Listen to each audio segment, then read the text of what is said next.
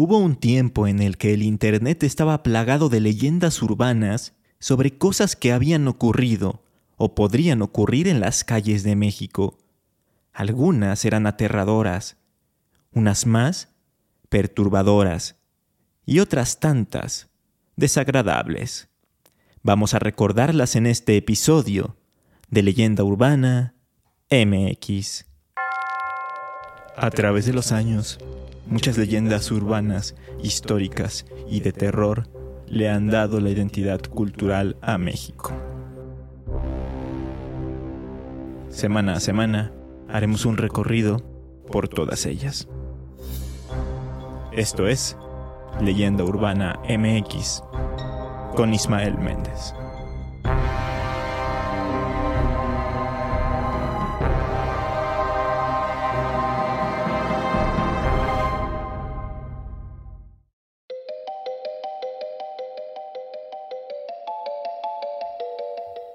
Por definición, una leyenda urbana es una historia o rumor que se difunde de boca en boca, principalmente en contextos urbanos. Regularmente se presenta como verdadera, pero en realidad carece de pruebas verificables. Las leyendas urbanas pueden incluir narrativas sobre eventos sobrenaturales, crímenes horrendos, conspiraciones, eventos históricos, personajes famosos, o cualquier otra cosa que pueda captar la atención del público. Aunque también estas leyendas pueden surgir como una forma de provocar pánico entre la población, o con el fin de darle explicación a cosas que no entendemos o que no parecen muy lógicas a primera instancia. Lo curioso y a la vez más temible de ellas es que están más cercanas a nosotros que las leyendas tradicionales, pues se desarrollan en nuestro tiempo y espacio. Yo, cuando empecé en este mundo de la creación de contenido, era muy fanático de estas narraciones e hice videos sobre ellas. Y como estoy un poco nostálgico, quiero rememorar algunas de estas leyendas, ampliar su información, indagar más sobre su origen y compartirlas con todos ustedes. Empezamos por una de las historias que más me gustan y que se desarrolla en Xochimilco. Muchos de los que vivimos en la Ciudad de México hemos ido a las famosas trajineras, ya sea para pasear con la familia o para tomar una buena cerveza con los amigos. Pero hubo una época en la que la gente le temía a ese lugar. ¿La razón? Se decía que en los canales vivían unos terribles monstruos marinos. Pero este rumor no surgió de la nada existe una muy buena razón por la que se comentaba eso. Resulta que en los años 70 empezó a manifestarse un problema ecológico bastante grave. Una plaga de lirio acuático se extendía por los canales, llegando a tal punto que las trajineras ya ni siquiera podían circular. El lirio acuático no pertenecía a ese ecosistema, fue introducido por el hombre y, como se reproduce bastante fácil y rápido, la situación se estaba saliendo de control. Se barajaron distintas opciones para solucionar esto, pero la que al final se llevó a cabo, en 1976, implicaba algo sumamente curioso. Traer desde el río Grijalba en Chiapas nada más y nada menos que cuatro ejemplares de manatíes. Sí, esos mamíferos acuáticos tan peculiares que justamente se alimentan de lirios. Para muchos, este plan tenía lógica. Estos animales herbívoros son conocidos por mantener el equilibrio ecológico en los ecosistemas. Pero hubo cosas que no se hicieron bien. La más importante de ellas es que no se difundió correctamente esta acción. Los turistas y la gente de la zona no tenían ni idea de que ahora, en Xochimilco, nadaban cuatro manatíes. Que, por cierto, hay quienes dicen que en realidad había más, alrededor de 30, pero esto nunca fue confirmado. El caso es que no pasó mucho tiempo para que los locales y visitantes comenzaran a darse cuenta de que, bajo las aguas de los canales, había algo extraño. Unos seres misteriosos nadaban ahí. Rápidamente la noticia se fue difundiendo y, al no saberse exactamente de qué se trataba, la gente empezó a formular sus teorías. Una de ellas decía que eran almas malditas de gente que había muerto ahogada en dichas aguas. Pero la más aceptada fue esa, en la que se aseguraba que habían aparecido monstruos sedientos de sangre humana.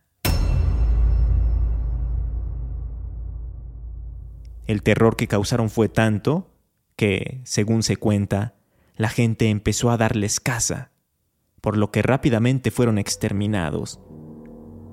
A final de cuentas no eran monstruos aterradores, sino inocentes manatíes, y para acabarla, no sirvieron de mucho, porque el poco tiempo que estuvieron viviendo ahí, lejos de su hábitat natural, el lirio siguió ganando terreno. En la actualidad, Décadas después de esta singular historia, esto del lirio sigue siendo todo un tema en Xochimilco, y creo que hasta es peor, porque tiene que ser controlado de forma muy específica, y es que, debido al tiempo que ya lleva ahí, eliminarlo de tajo también traería graves consecuencias. Según el artículo, la plaga que Porfirio Díaz introdujo en Xochimilco por su belleza y pone en riesgo el humedal, publicado por National Geographic en español, cada año, más de 14.000 toneladas de maleza son recolectadas manualmente de los canales de Xochimilco. Me parece que se siguen explorando alternativas para hacer esto mucho más fácil. Solo espero que no traigan a ningún animal ajeno al lugar, o que si hacen algo similar, exista una buena campaña de comunicación, para así evitar que surja otra leyenda urbana de este estilo.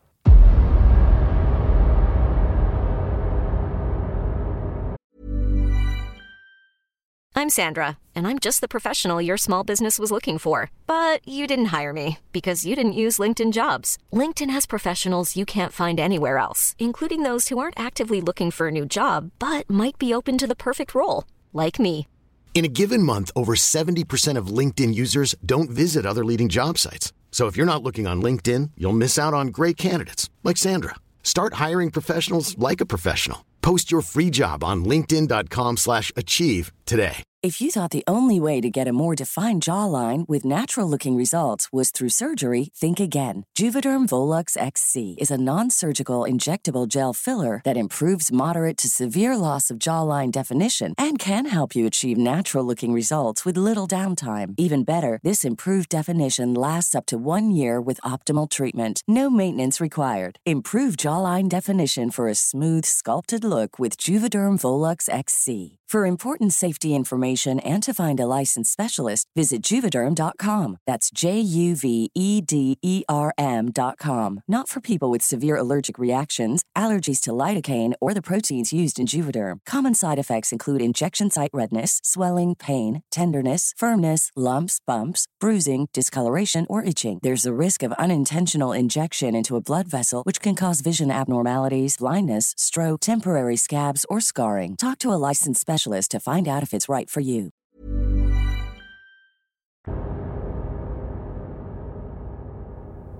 Cuando yo era niño, siempre me decían que cuando saliera de casa, nunca soltara la mano de mi mamá, porque había personas malas que se dedicaban a llevarse a los niños para sacarles los órganos y venderlos. Yo sé que esto es muy fuerte para que lo escuche un niño, pero era una forma de hacer que no nos separáramos de nuestros familiares estando en un espacio público. Además, en ese entonces, los padres también le tenían miedo a estas historias y temían que sus hijos les fueran arrebatados. Al mismo tiempo, de boca en boca, se contaba la anécdota de un hombre que había salido a un bar para divertirse. En el transcurso de la noche conocía a una mujer muy atractiva, quien la invitaba a seguir la fiesta en su casa. Una vez ahí, le echaba alguna droga en la bebida y lo dejaba totalmente inconsciente. Al otro día, el hombre despertaba en una bañera repleta de hielo y con un dolor en el cuerpo. Al revisarse bien, descubría que tenía una herida, pues le habían extraído un riñón. Pero, ¿qué creen? A pesar de que sí era muy cierto el que un niño pudiera ser robado o secuestrado, y que lamentablemente la inseguridad siga haciendo que esto sea latente, y que también sea común el poder ser drogado o drogada en un antro, la realidad es que, que esto se realizara con el fin de traficar órganos, era en mayor medida una leyenda urbana. Sé que esta afirmación les puede resultar sorpresiva, pues aún en la actualidad se cree mucho en el robo de órganos, pero no se ha podido comprobar al 100% que exista, y se los voy a demostrar con argumentos. En el artículo La realidad sobre el tráfico de órganos en el mundo, publicado por la BBC, se entrevistó a Alicia Verdú, una criminóloga española especializada en trata de personas, quien dijo que de que existe el mercado ilegal de órganos, existe. Es decir, hay gente que incluso por voluntad propia pone en venta un riñón, o que también existe la corrupción, y que se puede pagar por aparecer primero en la lista de espera de un donante. Pero más adelante, en el mismo artículo, la doctora Alicia Pérez Duarte, quien es investigadora del Instituto de Investigaciones Jurídicas de la UNAM, comenta que durante un tiempo, a principios de los 2000, se dio a la tarea de indagar en el tema. En esa época hubo uno de los grandes escándalos de nota roja en nuestro país sobre supuesto tráfico de órganos, en donde muchas personas alegaban que conocían a alguien que tenía un hijo o hija a quien habían secuestrado por un tiempo y que cuando aparecía les habían quitado el riñón o la córnea. Me puse en la tarea de buscar, de lo que salía en la prensa, al conocido del conocido del conocido, y siempre encontré un hoyo negro, porque todo el mundo me refería a otra persona y llegaba un momento en que ya no existía. Empecé a buscar a médicos cirujanos, especialistas en trasplantes, para que me explicaran la viabilidad de esto. No hay uno solo, a la fecha, que diga que es posible. Todos decían, el protocolo del trasplante es muy complicado como para poder lograr eso, llevarse a alguien y quitarle el órgano. Ese protocolo hace prácticamente imposible que ese imaginario popular que tenemos sobre el tráfico de órganos sea factible. Ahora bien, respecto a esto que comenta la investigadora, de lo complicado que resulta robar un órgano para venderlo en el mercado negro, José Joaquín Díaz Márquez, en su ensayo El robo de órganos en las tiendas de chinos, señala que de los casos de rapto de personas con fines de robo de órganos relatadas en las numerosas versiones que hay de la leyenda, ninguno ha sido jamás probado porque las condiciones clínicas que un trasplante necesita para tener éxito son extremadamente rigurosas, por lo que sería prácticamente imposible de alcanzar en el mercado negro. Además, agrega que sería un milagro que el gran número de profesionales altamente calificados que estas operaciones necesariamente exigen se pudieran reunir en secreto y, desde luego, que ninguno de ellos hubiese denunciado jamás un solo caso. A pesar de todo lo que les he contado, siguen surgiendo rumores relacionados con el tema, y como lo comenté en el episodio de Lost Media Mexicana, hasta programas transmitidos en televisión abierta como Mujer, Casos de la Vida Real, han hablado de esto. Sin embargo, creo que con lo que les mencioné hoy, podemos quedarnos un poco, solo un poco, más tranquilos.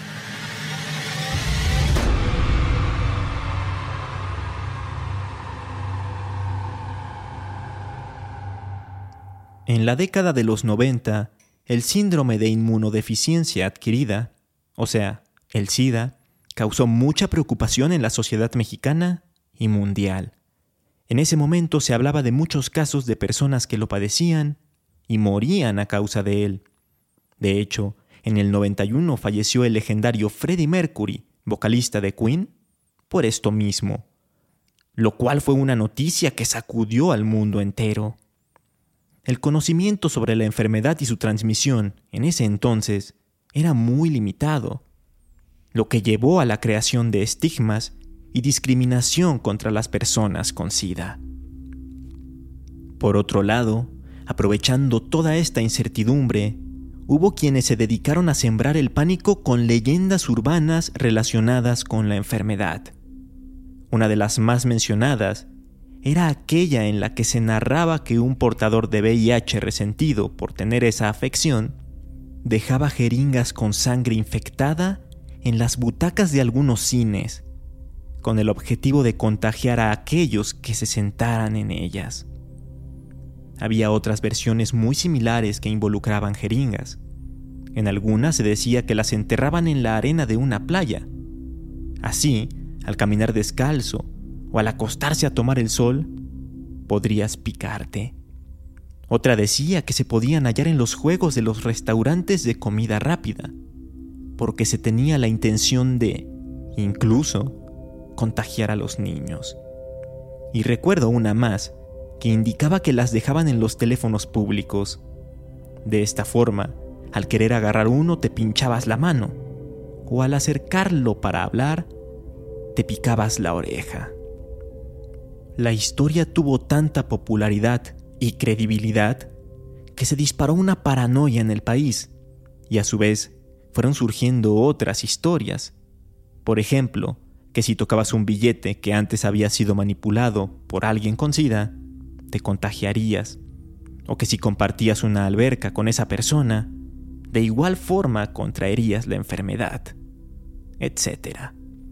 Pero sin duda, una de las que causó más miedo fue una llamada Bienvenido al mundo del SIDA.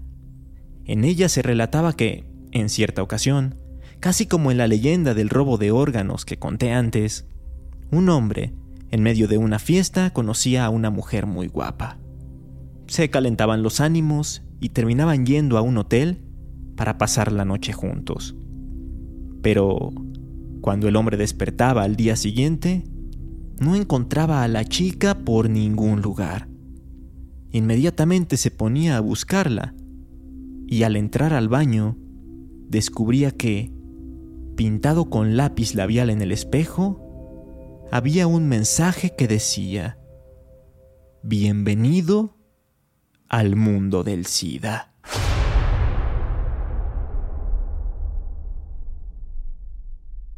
Cabe aclarar que obviamente ninguna de estas leyendas pudo ser comprobada, y muchas de las cosas que se decían tenían un fundamento científico completamente nulo.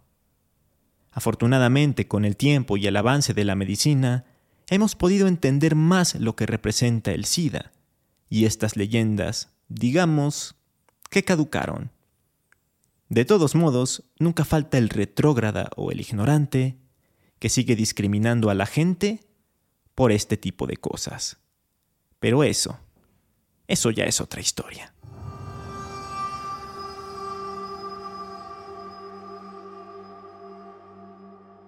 ¿Cuáles de estas leyendas llegaron a escuchar ustedes? ¿Cuál es su favorita? Y sobre todo, ¿qué otras conocen? Háganmelo saber a través de redes sociales. Me encuentran como leyenda urbana MX en Facebook e Instagram o como arroba leyenda UMX en Twitter. Justamente en redes sociales, hace algunas semanas el usuario Chris Rodríguez me recordó vía Instagram acerca de un programa que se llamaba le sucedió al amigo de un amigo. Y ahora que ya lo tengo en mi mente de nuevo, quiero recomendárselos a ustedes. Era una serie de cortos animados en los que contaban leyendas urbanas, tal como la del taxista nocturno, el enterrado vivo, la mucama y el fijador, entre otras. La verdad es que cuando era niño sí me dejaron uno que otro trauma, porque la transmitían en Cartoon Network. Actualmente se pueden ver muchos de los episodios en YouTube, gracias a que un usuario llamado Joseph962 los ha estado subiendo. Así que mientras los buscan y los ven, yo me despido de este episodio, el cual espero que les haya gustado. Si así fue, ya saben que me ayuda mucho el que lo compartan y que puntúen el podcast. Nos escuchamos aquí, en Leyenda Urbana MX, este jueves. Hasta entonces.